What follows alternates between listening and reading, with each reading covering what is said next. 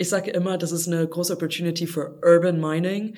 Wir meinen den menschenproduzierten Müll hier lokal, um diese kritischen Rohstoffmaterialien herauszuholen. Wir haben heutzutage in Europa weniger als drei Prozent von diesen kritischen Rohstoffmaterialien verfügbar, um wirklich so eine Lithium-Ionen-Batterie herzustellen. Das meiste kommt aus, aus den Mining Countries, so wie man es schön sagt über 70 Prozent kann man schon sagen, dass das Lithium für Batterien aus China kommt. Und da wir jetzt diese Lithium-Ionen-Batterien Müll hier angehauft haben, hier in Europa, ist es natürlich super interessant, weil da so die kritischen Rohstoffmaterialien da drin sind, die man hier lokal einfach entnehmen kann. Man muss nicht irgendwie in die Erde buddeln, man muss keine Bäume fällen. Wir müssen einfach nur die Batterien zerlegen. Hallo und herzlich willkommen bei den Mobility Pioneers. Schön, dass ihr wieder mit dabei seid. Unsere Mobilität wird sich in den nächsten Jahren stark verändern. Doch was bedeutet das eigentlich für unsere Gesellschaft, Unternehmen und Umwelt?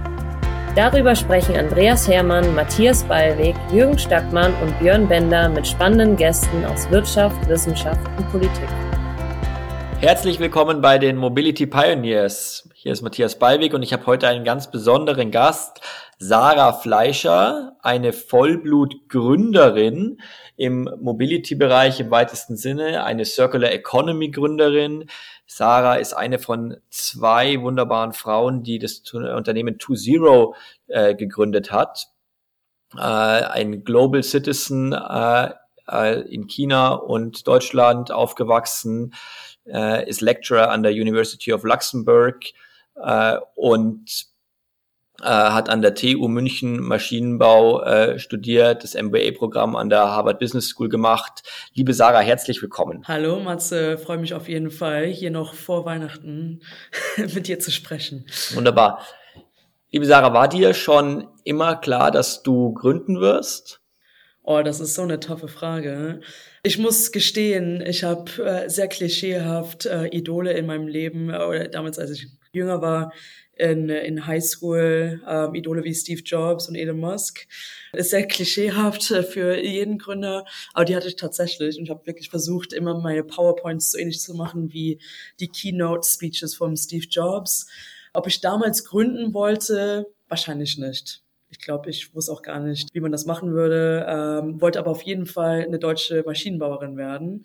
Damals wollte ich eher in die Richtung Sustainability, Climate Tech, aber das gab es damals nicht in 2010 an der TU München. Jetzt bist du so tief drin in Climate Tech, wie man nur sein kann. Würdest du uns einmal kurz zusammenfassen, was ihr bei 2Zero macht? Genau, zuerst mal der Name To Zero, das kommt von unserem Mission Statement. Uh, we truly bring lithium-ion battery waste to zero. Also aus dem Englischen von den zwei Wörtern zu null. Was wir machen ist praktisch, äh, wie gerade eben gesagt im Mission Statement, wir recyceln Lithium-Ionen-Batterien und können wirklich die kritischen Rohstoffmaterialien trennen und herausgewinnen. Und das Schöne daran ist, dass man diese Rohstoffe, das ist das Schöne an der Chemie, kann man wieder zurückbringen in dem Supply Chain, um neue Produkte, vor allem die Lithium-Ionen-Batterien, neu zu produzieren. Dazu muss man vielleicht einmal jetzt noch das, die Ausgangssituation skizzieren damit die auch alle unsere HörerInnen auf dem Schirm haben. Wir haben in Europa ja Lithium-Ionen-Batterien in großem Umfang und jetzt immer mehr in Elektroautos. Ich weiß nicht, ob du die, die Zahlen parat hast, wie viele Millionen äh, Tonnen Lithium-Ionen-Batterien jetzt schon im Umlauf sind und wie das in Richtung 2030 und 2040 äh, nach oben läuft. Und aktuell landen die ja am Ende ihres Lebens eigentlich größtenteils im Hochofen bei 1400 Grad, richtig? Ja, genau. Also wenn man die überhaupt einsammelt. Also man muss sagen, also wenn man sich selber fragt, ob man eine elektrische Zahnbürste in den Mülleimer geworfen hat, dann landet es nicht in den Hochofen, sondern ist es irgendwo in den Landfills innerhalb hier in Deutschland oder in Europa. Ähm, aber das momentane Status Quo Recycling ist in der Tat Hochöfen. Was heißt das? Ähm, also im technischen Sinne nennt sich das Pyrometallurgie. Pyro für Lateinisch oder Griechisch für Feuer. Und äh, das sind über 1400 Grad, wo man die Lithium-Ionen-Batterien reinschmeißt. Dadurch schmelzt man die Batterien mehr oder weniger weg und man kann in diesem Prozess nur Nickel und Kobalt zurückgewinnen. Lithium geht da komplett verloren, Graphit äh, wird verbrannt in diesem Prozess oder wie man so schön sagt, thermisch behandelt, ähm, aber das ist nicht ein wahres Recycling. Die Zahlen sind extremst hoch, wie du auch gerade eben gesagt hattest. Ähm, wir wollen hier in Europa mehr und mehr Lithium-Ionen-Batterien produzieren, weil die momentan eher im asiatischen Raum produziert werden. Ähm, jetzt werden die Gigafactories hier aufgebaut, damit wir wirklich zur Elektrifizierung beisteuern hier lokal in Europa. Und in diesem Prozess entstehen sehr viel Lithium-Ionen-Batterie-Müll, die man sofort recyceln muss von den Production Scraps, von den Gigafactories, von den äh, Konsumenten, von den Consumer Electronics wie Apple-Geräte zum Beispiel, aber auch die Elektroautos, die jetzt langsam wieder zurückkommen, die schon auf der Straße waren.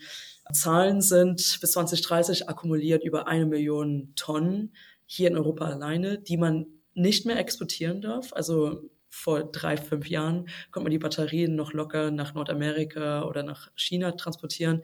Das ist momentan nicht mehr möglich und das häuft sich jetzt hier rasant äh, an, ähm, die man jetzt ordentlich recyceln muss, was natürlich eine große Opportunity ist. Es klingt nach einem Problem, aber das ist ja was Gutes. Ne? Das hat die EU-Kommission ja aus Gründen auch der strategischen Unabhängigkeit verfügt, dass solche kritischen Rohstoffe wie Lithium, äh, Nickel, Kobalt nicht mehr einfach die EU verlassen dürfen, weil eben, wie du sagst, vor fünf Jahren diese Rohstoffe einfach quasi wieder klammheimlich aus Europa ausgeschleust worden sind und woanders wieder in den Kreislauf zurück sind und wir auch versuchen müssen als Europa da unsere Ressourcenunabhängigkeit zu bewahren. Ja, genau. Also ich sage immer, das ist eine große Opportunity für Urban Mining. Ähm, wir meinen den menschenproduzierten Müll hier lokal, um diese kritischen Rohstoffmaterialien herauszuholen. Was bedeutet das im größeren Sinne? Wir haben heutzutage in Europa weniger als drei Prozent von diesen kritischen Rohstoffmaterialien verfügbar, um wirklich so eine Lithium-Ionen-Batterie herzustellen. Das meiste kommt aus, aus den Mining Countries, so wie man es schön sagt, ähm, aber sehr viel auch aus China und aus Asien. Über 92 Prozent von Graphit wird in China produziert zum Beispiel. Über 70 Prozent kann man schon sagen, dass das Lithium für Batterien aus China kommt. Nickel, Kobalt auch aus dem asiatischen Raum oder aus Russland, äh, was man heutzutage nicht mehr so einfach beziehen kann, was natürlich die Preise extrem nach oben äh, gedrückt hat. Und da wir jetzt diese Lithium-Ionen-Batterien Müll hier angehauft haben, hier in Europa, ist es natürlich super interessant, weil da so die kritischen Rohstoffmaterialien da drin sind, die man hier lokal einfach entnehmen kann. Man muss nicht irgendwie in die Erde buddeln, man muss keine Bäume fällen, man muss nicht, keine Ahnung, irgendwelche Berge weg, weg ähm, bearbeiten als wie ein normaler Miner. Ähm, sind keine Chemikalien, die in Anspruch genommen werden, die jetzt irgendwie die Erde verseuchen, sondern wir müssen einfach nur die Batterien zerlegen, Kleinschritt und jetzt in unserem hydrometallurgischen Prozess, also ein chemischer Prozess, der sehr environmentally friendly ist, weil wir da ein cooles Verfahren haben, wo wir keine aggressiven Chemikalien nutzen, um da diese kritischen Rohstoffmaterialien zurückzugewinnen. Und das ist eine extremst hohe äh, Möglichkeit. Vielleicht interessante Zahlen. Bis 2040, wenn man wirklich ordentlich recyceln würde, um da die kritischen Rohstoffmaterialien zurückzugewinnen, kann man hier alleine in Europa über 70 Prozent von dem Lithium-Demand, die wir dann haben werden, abdecken das ist extrem viel, was natürlich unsere Abhängigkeit von den Mining Countries senken wird. Das wäre enorm. Worauf ich gerne nochmal eingehen würde, wäre eure Technologie auch und, und das Unternehmen äh, To Zero, weil es gibt ja schon auch einen Grund, warum das bisher noch nicht in Breite passiert, warum nicht jede Batterie jetzt schon vollständig das Lithium äh, zurückführt äh, in den Kreislauf, sondern man nach wie vor aus äh, China das Lithium importiert. Und zwar, weil es bisher einfach großtechnisch auch noch gar nicht ordentlich möglich ist. Und ihr habt da ja Hightech entwickelt, also auch auf dem letzten Stand der Forschung, Technologie, die einfach auch vor zehn Jahren in Europa noch nicht verfügbar war, äh, die ihr nutzt, um das zurückzuführen. Vielleicht kannst du dazu noch zwei, drei Takte sagen. Ja, auf jeden Fall. Das ist eine ziemlich spannende Frage. Also wie gesagt, also Status Quo, man kann locker Nickel und Kobalt im hohen Recovery Rates zurückgewinnen. Das wirkliche Problem ist Lithium. Vor vier Jahren war Lithium kein kritisches Rohstoffmaterial. In Theorie ist Lithium überall, aber das Problem ist einfach nur diese rasante Push zur Elektrifizierung, dass so, dass der Demand exponentiell wächst, dass da, wo die Experten sagen, ab 2026 nicht genug Supply da sein will, äh, wird weltweit im Vergleich zum ähm, Supply. Das heißt, dadurch ist es dann kritisch geworden. Vielleicht um da kurz, kurz einzuhaken, weil ich da zufällig die Zahlen parat habe. Lithium, wir brauchen ungefähr noch so 50 Lithiumminen auf der Welt, um den Lithiumbedarf zu decken, wenn wir wirklich weltweit auch automobile Mobilität elektrifizieren wollen. Wir haben jetzt gerade so zwölf große Lithiumminen auf der Welt, viel in Australien und, äh, und Chile, was aber dann in China refined wird, bevor es nach Europa kommt häufig. Äh, und es ist auch vom, vom Fußabdruck relativ gesehen sogar halbwegs überschaubar. Äh, so eine Lithiummine hat einen Fußabdruck wie eine Kohlemine und von Kohleminen haben wir 5000. Dementsprechend ein bisschen was wird da jetzt noch aus dem Boden gegraben äh, werden. Gleichzeitig ist es aber eben entscheidend, dass wir es dann in Europa behalten, dass wir das limitieren können. Und dieses Bottleneck kommt auch daher, dass es enorm lange braucht, solche Lithiumminen zu entwickeln und dass eben jetzt in den nächsten Jahren sehr schnell der Anteil an Elektrofahrzeugen nach oben gehen wird, gleichzeitig aber so schnell sich auch global die Lithiumminen nicht entwickeln lassen, weshalb ihr da auch kurzfristig eine echte Lücke schließt mit dieser Möglichkeit, insbesondere auch Produktionsausschüsse effizient zurückzuführen und da eben auch nichts von dem Lithium, was wir haben, wegschmeißen zu müssen. Ja, genau, Matze. Ähm, genau richtig. Man kann die Minen nicht exponentiell aus dem Boden stampfen ähm, und dadurch kommt diese Knappheit jetzt in der nächsten Zukunft. Zurück zu der Frage, war, was ist wirklich an, äh, an der Technologie besonders, die wir machen? Wir haben herausgefunden, wie man Lithium erstmal zurückbekommt. Äh, daran haben die, hat die Industrie nicht gearbeitet vor den einigen Jahren, wo Lithium noch abundant war, also überall verfügbar war. Und wir haben, also meine Co-Founderin Xenia Milicevic-Neumann, Dr. Xenia Milicevic-Neumann, super smarte Frau ähm, aus der RWTH Aachen, PhD plus Postdoc. Äh, sie hat an der RWTH Aachen ihr ähm, Postdoc an der Lithium-Ionen-Batterie Recycling geforscht und hat quasi feststellen können, wie man Lithium an der ersten Stelle zurückbekommt das haben wir, damit haben wir dann gestartet, weil wir dann gesehen haben, dass die Industrie A viel zu langsam ist, B keiner kann es vorzeigen. Du kannst bis heute kein Secondary Lithium von irgendjemandem abkaufen. Wir bei Test Zero verkaufen jetzt ab Q1 ähm, dieses Jahres, also 2024, ähm, ersten Secondary Lithium an unseren Kunden, was super spannend ist. Wahrscheinlich Human History hier in Europa. Und was an der Technologie äh, besonders ist, ist, ist ein hydrometallurgisches Verfahren ohne aggressiven Chemikalien. Wir haben über 80 Prozent Recovery Rates von Lithium, was die Europäische Kommission verlangt ab 2031. Und unser Graphit geht in dem Prozess auch nicht äh, verloren, wird auch nicht zerstört und wir können es auch sauber zurückgewinnen, äh, was eventuell andere hydrometallurgische Player nicht vorzeigen können. Ähm, genau, und das macht es super, super interessant. Und wir haben in der kürzesten Zeit äh, vorzeigen können, dass wir die Technologie auch auf Industriemaßstab hochskalieren konnten.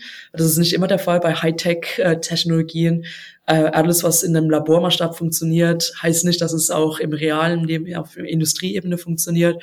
Wir haben es innerhalb von sechs Monaten vom Labormaßstab von den 200, 400 Millilitern Reagenzgläsern, wie man es so schön kennt aus dem Abitur, vielleicht im Chemieunterricht, äh, bis auf 3000 Litern plus, äh, plus mehr ähm, hochskaliert in der kürzesten Zeit mit stabilen äh, Resultaten. Und wir können heute äh, pro Tag 18 Tonnen Lithium-Ionen-Batterien verarbeiten. Also das sind die Kapazitäten bei 2.0. Das ist enorm viel. Das finde ich erstaunlich, dass ihr vor einem halben Jahr noch unterm Abzug wart oder vor einem Jahr noch unterm Abzug im Labor quasi wart und jetzt hier eine richtige Halle voll habt was, was für mich damit am erstaunlichsten ist, ist, dass ihr ja auch einen, einen riesen Team darauf ausgebaut habt und die ganze Industrie mitzieht. Wie entwickelt sich da für dich gerade die ganze Industrie? weil äh, da natürlich jetzt auch jeder hin will. Ja, das ist super spannend ähm, zu beobachten. Das ist natürlich was Gutes. Also es ist erstmal kein Winner takes it all. Es ist viel zu viel Müll. Ähm, das ist auch das Schöne an Climate Tech. Man muss zusammenarbeiten. Wo die meisten reingehen, ist erstmal Schreddern. Das heißt, man nimmt eine Batterie, man dismantelt eine Batterie, man schreddert die Batterie, man entnimmt das Gehäusematerial, was zum Beispiel Eisen, Aluminium, aber auch dann Kupfer zurück, äh, zurückgewinnt und dann hat man den Restmaterial von der Anode und Kathode Materialien, die die Industrie als Schwarzmasse äh, bezeichnet. Diese Schwarzmasse kann nicht weiter separiert werden durch mechanischen Mitteln, ähm, sondern muss durch ein hydrometallurgisches Verfahren weiter abgetrennt werden. Das ist zum Beispiel, was wir machen. Das Schöne ist, da die meisten Recycler sich in das Schreddern-Business stürzen, haben wir Unmengen von Supply an Schwarzmasse in ganz Europa. Das heißt, wir arbeiten mit ganz, äh, mit den ganzen Schreddern zusammen. Das sind unsere Best Friends als Supplier, aber auch Partnern. Und wir machen quasi dann den hinteren Teil, die die meisten nicht machen oder nicht machen können oder noch nicht machen wollen, das decken wir ab. Und da, das ist dann halt super, super cool, dass wir in der Industrie mit allen zusammenarbeiten können. Und jetzt bildet sich auch der zweite Teil in Europa. Die Herstellung dann von Batterien oder dann das Kathodenmaterial für die Batterie findet ja bisher auch noch viel in Asien statt. Und auch da Batteriefabriken, diese sogenannten Gigafactories, äh, entstehen jetzt auch deutlich mehr in Europa, richtig? Ja, die kommen jetzt langsam. Also wir haben natürlich auch äh, Europä paar europäische Player, Großunternehmen, große Chemiekonzerne, die auch in der Richtung von Batteriematerialien, das sind zum Beispiel Kathodematerialhersteller, oder äh, in der Batteriewelt wird es einfach CAM genannt oder PCAM. Aber da kommen jetzt viel mehr asiatische Player, die natürlich in dem Markt domi dominant sind. Das sind zum Beispiel Player ähm, wie Ohio Cobalt, die 1,3 Milliarden Euro ähm, investieren möchten in Ungarn, um ihren ersten Kathode ähm, Produktionsstätte dort aufzubauen. Und da wird sicherlich noch mehr und mehr kommen, weil die Batteriehersteller selber sind teilweise schon alle hier in Europa. Also wir haben hier CATL, wir haben hier LG Chemistry, wir haben Panasonic, und viele andere Player aus dem südkoreanischen, japanischen und chinesischen Raum, die jetzt sich hier in Europa ansiedeln. Was natürlich gut ist für den deutschen Automobilindustrie, dass die Hersteller auch hier lokal sind, wo die Lieferketten näher gesetzt werden.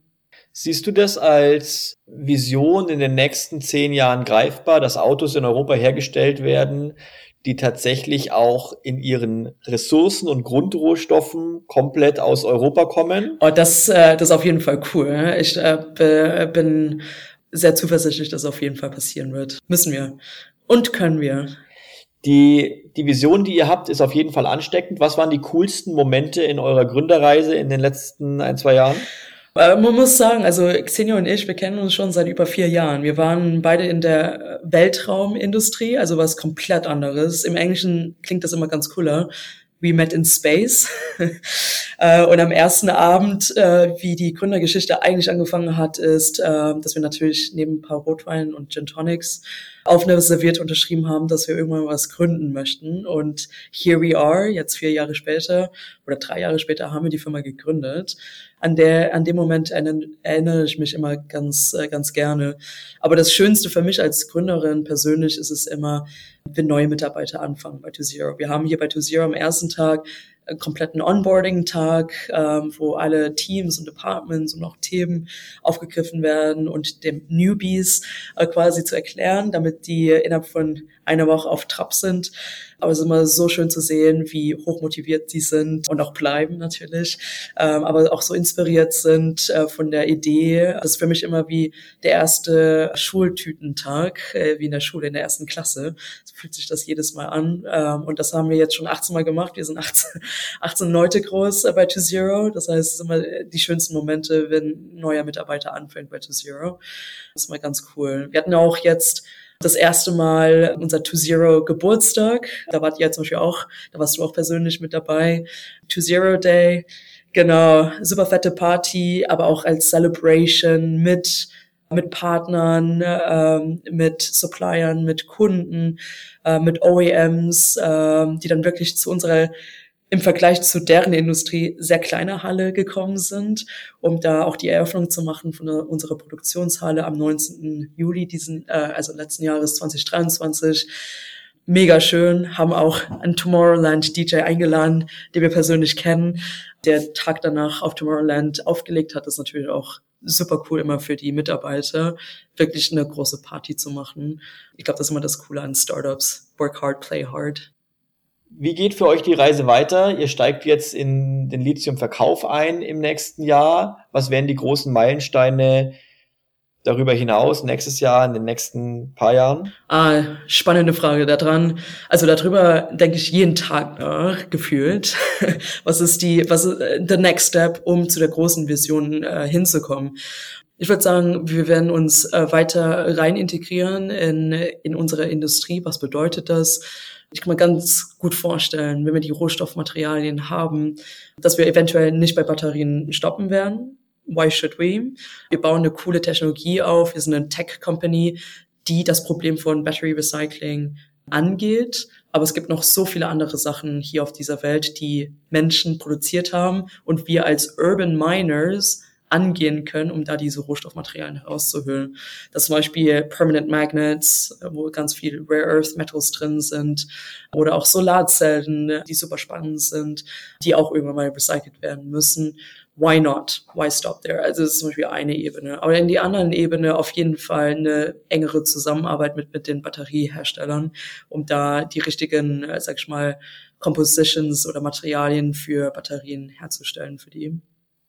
Vielen lieben Dank. Wir haben ganz am Anfang so ein bisschen als gegeben gesetzt, dass diese Vision to truly bring waste to zero gut ist, ja, gut in jedem Sinne. Zum einen haben wir dann ausgeführt, dass die natürlich gut ist für Europa aus einer Resilienzperspektive, wirtschaftliche Unabhängigkeit, weil wir im Moment für ganz viele dieser Rohstoffe quasi Single Sourcing über China machen. Aber es ist ja auch ökologisch nicht nur gut, sondern enorm wichtig. Lass uns nochmal zwei, drei Takte darüber verlieren, warum das auch aus einer ökologischen Nachhaltigkeit essentiell ist, dass wir es schaffen, von diesen linearen Wertschöpfungsketten, wo wir irgendwo Material aus dem Boden graben, um es dann in Europa einzusetzen, äh, wegkommen hin zu zirkulären Wertschöpfungsketten, wo wir das Material hier im Kreislauf halten. Ja, also mein Lieblingsstichwort hier als ganz kurze, knappe Antwort ist kein CO2-neutrale, sag ich mal, Rohstoffe, sondern neutral materials einfach neutral. Not CO2 neutral, sondern neutral materials. Was bedeutet das? Komplett second, uh, secondary oder second life oder third life Materialien, die nicht aus der, aus der Erde kommen. Also nicht, uh, wo man irgendwie meinen muss, äh, um die Rohstoffe aus dem Boden herauszuholen. Und das, das ist unsere große Vision bei To Zero, dass wir nur diese neutral äh, Materials herstellen für unsere Industrien hier. Wir sind heute mit unserer Technologie, die wir bei ToZero haben, deutlich günstiger als der Mining-Industrie. Mehr als die Hälfte der Kosten, die wir haben, äh, haben wir im Vergleich zu einer Mining-Industrie in Lateinamerika oder auch in Australien, was natürlich super spannend ist. Heißt aber nicht, dass wir eventuell das Lithium so günstig verkaufen müssen. Ähm, und wir haben jetzt auch Kunden, die zu uns kommen, weil wir endlich einen lokalen Supply haben, Domestic Supply. Also einmal geht, äh, ist das Stichwort neutral, aber endlich mal made in Munich, made in Bavaria, made in Germany, made in Europe, ähm, Lithium, was heute nicht existiert in ganz Europa. Und das, ähm, das ist super attraktiv für die Kunden. Was, was mittelfristig eben für mich auch ökologisch so kraftvoll ist, weil es das überall braucht. Dass du neutral nennst, finde ich, kann, könnte man auch regenerative nennen, weil es eben äh, regenerativ ist, sich selbst regeneriert wie Natur. Der Baum fällt um äh, und es wachsen äh, neue, das komplette Material bleibt im Kreislauf. Und äh, du hast CO2 erwähnt. Vom CO2-Fußabdruck ist hier neutrales, regeneriertes Material natürlich viel, viel besser als Material, was unter hohem Energieeinsatz in Australien aus dem Boden gesprengt wird und dann mit Schiffen nach China gebracht wird und dann unter hohem Energieeinsatz refined wird, um dann wieder mit Logistik, Energie nach Europa geschafft zu werden. Also der CO2-Fußabdruck ist das eine. aber da sind ja auch noch so viele andere Themen dran. Artensterben wird auch zum weit überwiegenden Großteil weltweit durch das, den Abbau von Rohmaterial ausgelöst. Und auch am Artensterben können wir also arbeiten, wenn wir es schaffen, hier, hier in Europa die Materialien im Kreislauf zu halten. Sarah, vielen Dank, dass ihr an dieser großartigen und kraftvollen äh, Vision mit so viel Power arbeitet. Wie viele Leute werdet ihr im nächsten Jahr einstellen? Mehr als das Doppelte. Aber darauf freue ich mich. Mehr Schultüten. Wundervoll.